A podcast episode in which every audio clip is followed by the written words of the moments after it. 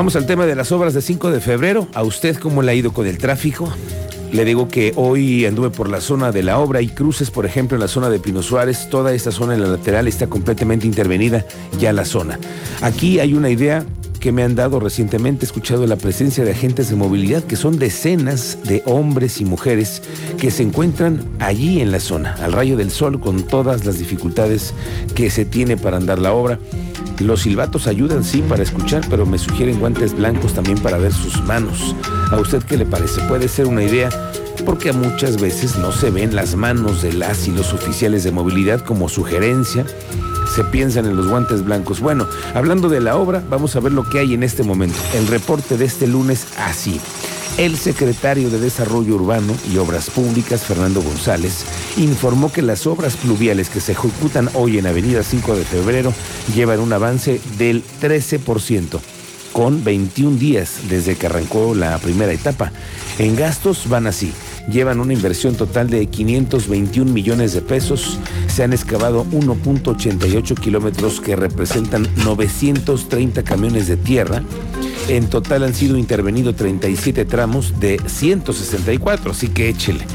Van apenas 37 de 164 que se van a tener a lo largo de la vialidad. Y se han retirado 34 árboles que fueron trasplantados o reubicados en la nueva Reserva Natural del Tlacuache, acá en Bolaños, y algunas palmeras en el, en el Parque Alfalfares. El secretario de Obras Públicas reporta que se han instalado drenaje pluvial y cajones de concreto precolado con un peso de 15 toneladas. en realidad, en, el, en, el, en la cantidad de avance que llevamos, pues llevamos un 13% del total del, del, trabajo que nos hemos eh, comprometido de, de, lo que es el sistema de conducción, tanto del agua pluvial como del sistema de drenaje. En su primera etapa a cargo de la constructora queretana Puxa, encargada de la infraestructura pluvial, que además de ser una de las vialidades más utilizadas por los queretanos, también es una de las que en la temporada de lluvias más se ve afectada. En las especificaciones de la obra se encuentra el carril confinado de Paseo 5 de Febrero, que esperan llegue a duplicar el traslado de unidades de transporte público. Fíjese, ellos piensan las autoridades del IQT dicen que hoy las unidades en 5 de febrero transitan en una velocidad promedio de 13 kilómetros por hora. A veces. Pero con la obra, ahora lo van a poder hacer al menos a 26 kilómetros por hora, es decir, el doble en caso de que haya un carril confinado como se tiene estipulado. Autoridades municipales de Querétaro van a buscar esquemas para evitar afectaciones entre comercios y empresas ubicadas en la zona de 5 de febrero donde se realizan obras y bueno, de acuerdo a su titular Tania Palacios, todavía no hay afectaciones considerables pero que sí se va a buscar que sea la Secretaría de Desarrollo Social la que le entre con un apoyo en el futuro. Por cierto que habrá una gran vigilancia para el tema del traslado de los árboles que están en 5 de febrero porque se ha anunciado que ejemplares servirán para poblar la vida vegetal de la reserva del Tlacuache, sitio que, va a ser constituido la primera reserva en el país dedicada a la protección y preservación del único marsupial mexicano. A través del programa serán los propios ciudadanos quienes vigilen el proceso de trasplante y reubicación de cada árbol. La Reserva Ecológica El Tlacuache lugar donde se podrá en marcha el programa de protección al medio ambiente Protectores y que va a trasplantar al medio ambiente y los árboles que habiten en toda la zona de 5 de febrero a los espacios adecuados y continuar con ello en su desarrollo. Bueno, nuevas noticias a raíz de la investigación que tienen forenses para identificar el cuerpo encontrado en el tiradero municipal del Paraíso. Tú tienes más de esto. Cuéntanos, Teniente Mérida. Muy buenas tardes. Muy buenas tardes, Miguel Ángel. Buenas tardes a nuestro auditorio con noticias ya de los lamentables hechos al interior de un relleno sanitario en inicios de mes. Familiares de este joven, Sebastián C., fue identificado ya que el pasado 5 de julio, al interior de un relleno sanitario, Paraíso, en el municipio de Corregidora, fueron hallados restos humanos y corresponden al joven de tan solo 18 años de edad las señas particulares, eh, tenía el joven un tatuaje en forma de brazalete en muñeca izquierda y dos lunares en el lado derecho del cuello. fue parte de lo que hallaron para localizar, identificar los restos de este joven que estaba desaparecido a inicios de mes, ya era buscado por familiares, ya se tenían datos en la comisión local de búsqueda, ya había ficha de su búsqueda, él había desaparecido allí en el pueblito, en el municipio de Corregidora, pues ya fue identificado por familiares y faltan eh, comprobar con pruebas de ADN lo que ya los familiares ya terminaron identificando el, cuerpo de este joven de tan solo 18 años de edad. Correcto, teniente. Bueno, pues lamentable noticia, pero al, es, un, es afortunado también conocer ya que no hay una investigación extra y que se ha podido esclarecer este hecho. Lo platicamos más adelante. Gracias, muy buenas tardes. Este fin de semana se empezaron a sentir las lluvias. El coordinador estatal de protección civil, Javier Amaya, informó que ya se tiene listo el operativo que se implementará con motivo de las vacaciones de verano 2022. Dice que ya se tuvo reuniones con integrantes de las coordinaciones municipales de protección civil y con ello aplicar las eh, acciones que se necesiten en los 18 municipios. Algunos tienen ríos, algunos tienen cuencas, otros tienen tiraderos, otros tienen basura. Se van a mantener recorridos en bordos y presas. Se trata de invitar también a los ciudadanos a que no se metan a nadar en los cuerpos de agua debido al riesgo que corren al fallecer por ahogamiento. Ya lo vimos la semana pasada recientemente visitas a, todos los lugares donde normalmente eh, acuden las familias, que son los bordos y son los, este, las presas, donde se les sigue pidiendo a la población que pues no se metan a nadar, que, está bien que vayan de día de campo, pero que no lo utilicen como un área para, para nadar. Comienza la temporada de vacacional en el gobierno. Por lo pronto los eh, trabajadores del Poder Judicial ya están de vacaciones. Cuéntanos, Andrea Martínez, bienvenida. Buenas tardes.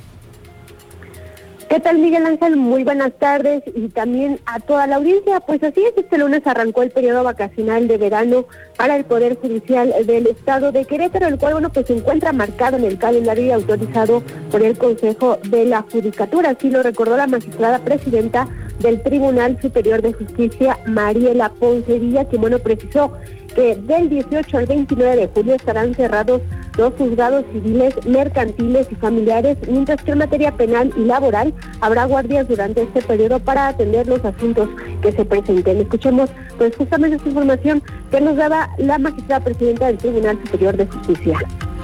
Sí, de acuerdo con el calendario autorizado por el Consejo de la Judicatura, que se autoriza anualmente, el lunes 18 de julio ya iniciamos el periodo ordinario de vacaciones. Eh, son dos semanas y se cierran juzgados civiles, mercantiles, eh, familiares. En materia penal no, materia penal sigue trabajando, se queda toda una unidad a cubrir la guardia, igual que en los juzgados laborales, también se queda un juzgado laboral en Querétaro a cubrir la guardia.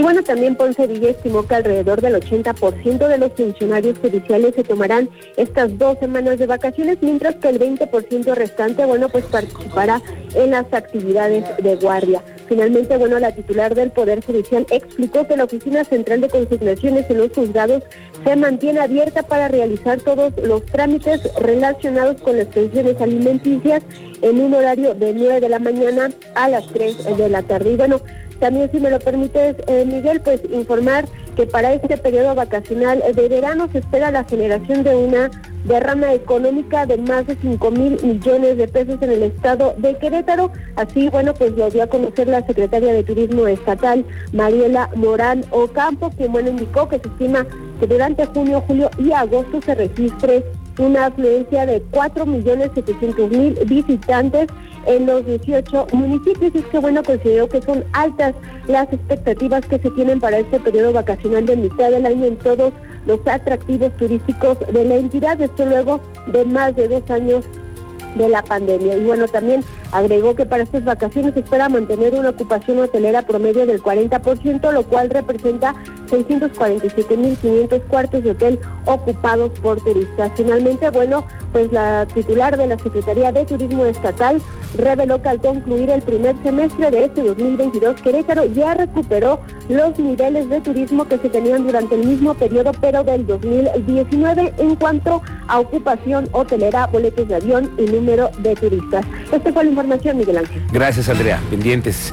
Eh, la Secretaría de Bienestar informó que del 18 al 20 de julio se están aplicando primeras dosis contra COVID-19 de la marca Cancino en el Estadio Corregidora. También se puede acudir a quienes requieran una segunda y tercera inyección, así como el refuerzo de la cuarta dosis en el caso de adultos mayores de 60 años. Aquí hay una buena noticia para las mujeres abogadas, activistas dedicadas a la transparencia, a cambiar este país. Bueno, es probable que sea exclusivo para mujeres la convocatoria para ser la nueva comisionada de Infocro. Así lo anunció Guillermo Vega, el presidente de la Junta de Coordinación Política de la Cámara de Diputados. El proceso se va a llevar a cabo el mes que entra. Efectivamente, hoy tuvimos Junta de Coordinación Política y todos los partidos políticos ya acordamos eh, eh, que se ha arrancado el proceso tendrá que ser la mesa directiva quien expida la convocatoria y es dirigido única y exclusivamente a mujeres. Eso por un periodo de siete años y se agendarán entrevistas presenciales en el transcurso del mes de agosto, se van a llevar a cabo. Previo a esto habrá inscripción para aquellas que estén interesadas y bueno, ya con esto llegar a cumplir los tres comisionados que tiene Infocro y que es un órgano importante.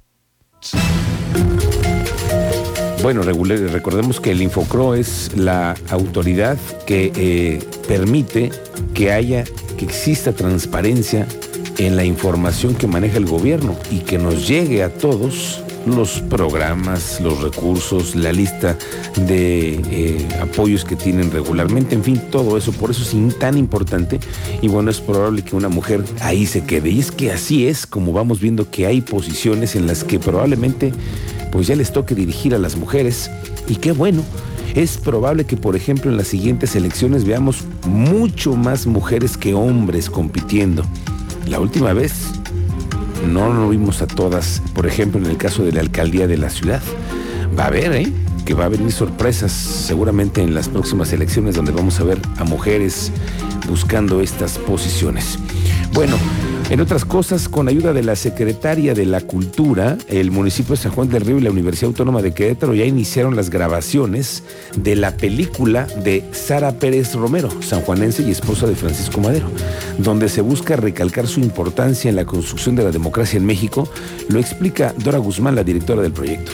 Poco se conoce de heroínas queretanas que participaron en la revolución Sara Pérez Romero fue una